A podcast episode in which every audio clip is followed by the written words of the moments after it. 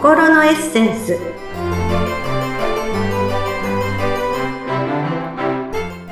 皆様こんにちは自己開花アドバイザーの中井真理子です今日もご一緒してくださるのはこの方ですインタビュアーの鈴木沙子です。マリコさん、今回もよろしくお願いいたします。はい、よろしくお願いいたします。いやー、前回あの、メガハッピーの話、私すごい、はい。あの、興味深く聞かせていただいて、ああ、いつ起こるかなって、すごい楽しみにしています。そうですよ。もう、はいあのーなんか忘れた頃に起きたりします？あそうなんですね。突然来るので。ははい準。備しておきます。そうです。さてさてはい、さおこさんええ、ポッドキャスト30回目を迎えました。本当だ、30回目ですね。おめでとうありがとうございます。自分で祝ってる。ございます。いやいやいや、大事です。節目ですね、30回目。そうですね。30回目を迎えまして、はい。うん、今日ね、またこうやってあの、お話できるのとてもね、ありがたいなと思ってるんですけれどあも、ーさてさて、ええー、さばこさんはね、まあ雑誌とかテレビとかで、わあ、素敵と思う人、いますか？あーそうですね。あのーはい。最近インスタとかでうんうん。いろいろ見ていて、うんうん素敵だなっていう、まあモデルさんとかああ、いいね。やっぱりもう写真がね、あのすでに素敵でファッションとかも到底真似できないんですけど、こう見てるだけで目の保養になるっていう感じでよく見てます。なるほど。ええそうですね。まあ、あの、その方のね、まあ、例えばお顔とか、スタイルとかにね、素敵って最初は思うかもしれないんですけど、まあ、著名人の方だけじゃなくてね、自分の身近な人とかでも、例えばその人の考え方とか、していることとかに、共感や憧れを抱くことっていうのがあると思うんですねはい。で、私は、最近では、えー女優の草笛光子さんの新しく出たスタイルブックにそう感じたんですね。うん。草笛光子さんご存知ですか？ああ、ご存じ上げてるの素敵な方ですよ。素敵ですね。もう、あれですね、ロマンスグレーな感じでしたっけ？そうです。あうんもう、あの、90歳近いんですよ、あ彼女は。あー90歳そうですで、90歳近いんですけど、彼女の考え方とか生活スタイルとか、もちろん彼女自身の姿がね、とても素敵だなって思ったんですけれども、えっ、と、草笛さん以前にもね、スタイルブックを出されていて、ええで、その時も私は見させていただいたんですけれども、その時よりもさらにお年を召しているのに、素敵さに磨きがかかったような感じだったんですね。うわそうなんですね。うん。こんな風にね、年齢を重ねて、もちろんシワもできていてね、まあロマンスグレーってお話もしましたけれども、そんな、もうシワがあったりとか、ロマンスグレーであったりして、すら、チャーミングに見える女性になりたいなってすごく思ったんですよえね。えいや、なりたいですね。なりたいですよねそう、年でもね、こう、輝いていられるっていう。そうです。で、あの、日本ではね、まあ、とても年齢が若いということに、なんかそれが美徳とか、すごくそれが大事とかって捉えられがちなんですけれどもね。うん一方、フランスでは女性が年齢を重ねることで、若い頃にはなかった、まるでワインのようにね、こう熟成された深みが加わって、そういうエレガンスを兼ね備えた人になれるということで、年齢を重ねることを怖がるどころか、むしろ楽しみにしてたりするんですね。素敵ですね。うん。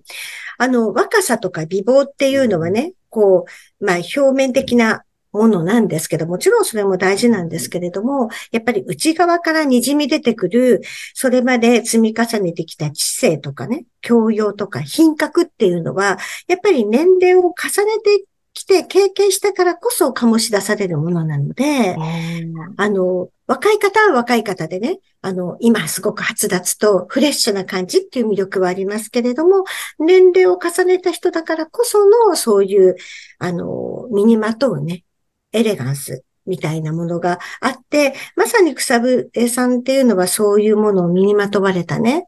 なおかつ、そのお年でありながらも少しセクシーさを、セクシーさを感じさせるようなね、あの写真とかがすごく魅力的だなと思ったんですよね。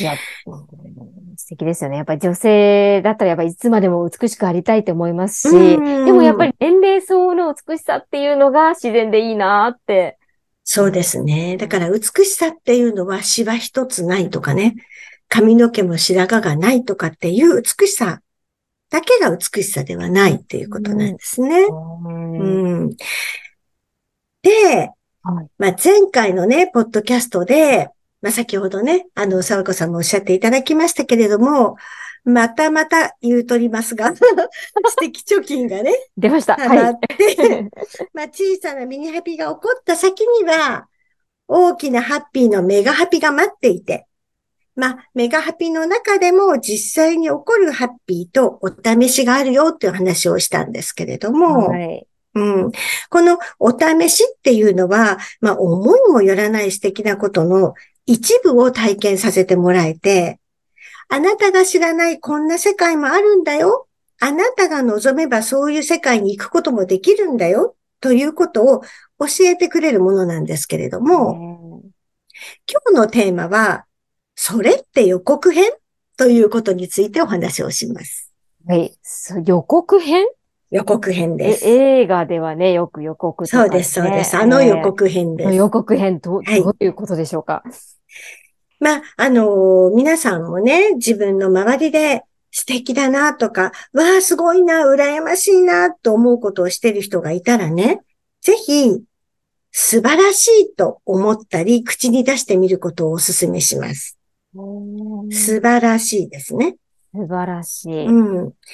あの、羨ましいなと思うかもしれないんですけれども、羨ましいという言葉の中にはね、自分でも気づかないうちに、あの、唯一無二な自分のね、価値を否定して、自分には到底できないという諦めの気持ちとかね、うまくいっている相手が何かずるいと感じるような妬みなども少なからず含まれているんですね。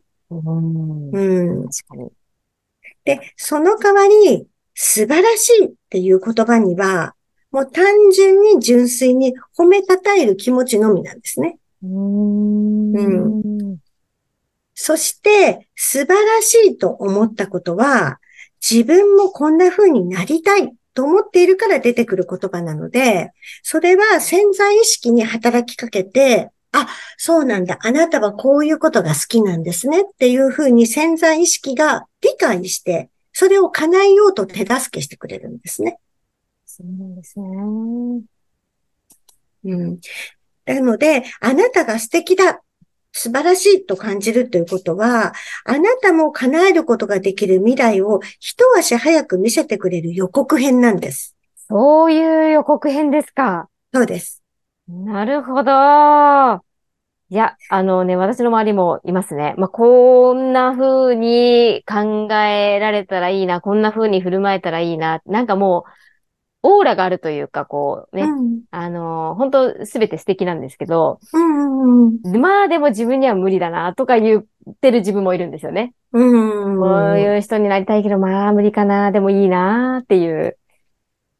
なので、前回のお試しは、すばすごく素晴らしい、自分も思いもよらなかった素晴らしいことの一部を体験させてくれるものがお試し。はい。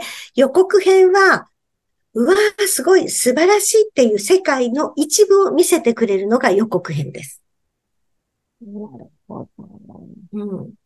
そこでじゃあ素晴らしいと言葉にして、そうです。相手に羨ましいではなく、羨ましいではないですね。そう。同じ C でも羨ましいではなく、素晴らしいですね。どうしても羨ましいが出てきちゃうんですけど、素晴らしいの方ですね。です。羨ましいと思ったら、そうだよね、羨ましいよね、でも素晴らしいよねってこう被せるように。言い換えていってみてください。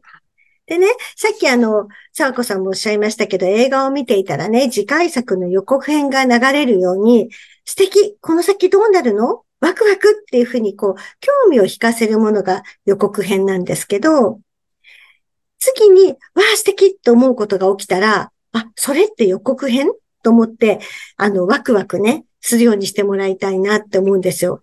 素敵な人を見たら素敵だって思うってことは、あ、次は自分に起こることの予告を見せてくれてるのね。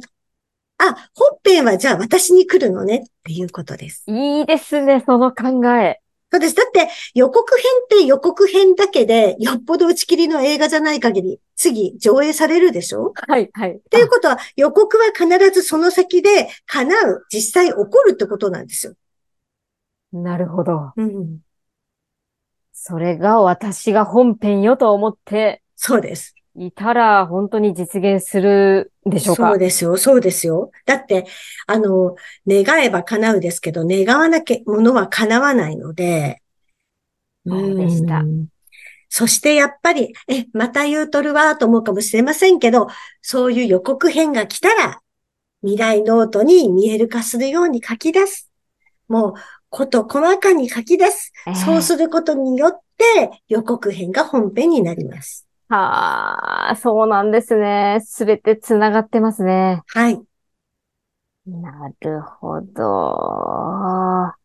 これは本当に捉え方一つですね。そうです。私が今までポッドキャストでお話ししてるのはすべて意識の仕方一つです。ある一つの出来事をどういう側面で捉えるか、どういう側面で見るかっていう、ただそれだけです。それを手を変え品を変え30回喋ってるんですね。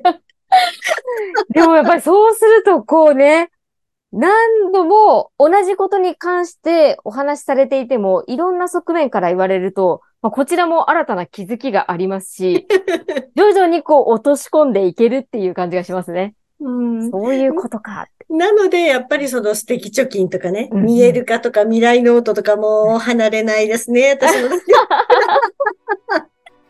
もう大きなテーマですからね、もうね、柱ですからねうん。そうですね。ねということで今日はね、まあ、よそれって予告編っていうことが起こり得ますよっていう、次はあなたですよっていうお話をさせていただきました。ありがとうございます。皆様もぜひそういった意識でね、捉えていただきたいと思います。はいマリコさん、今日もありがとうございました。はい、ありがとうございました。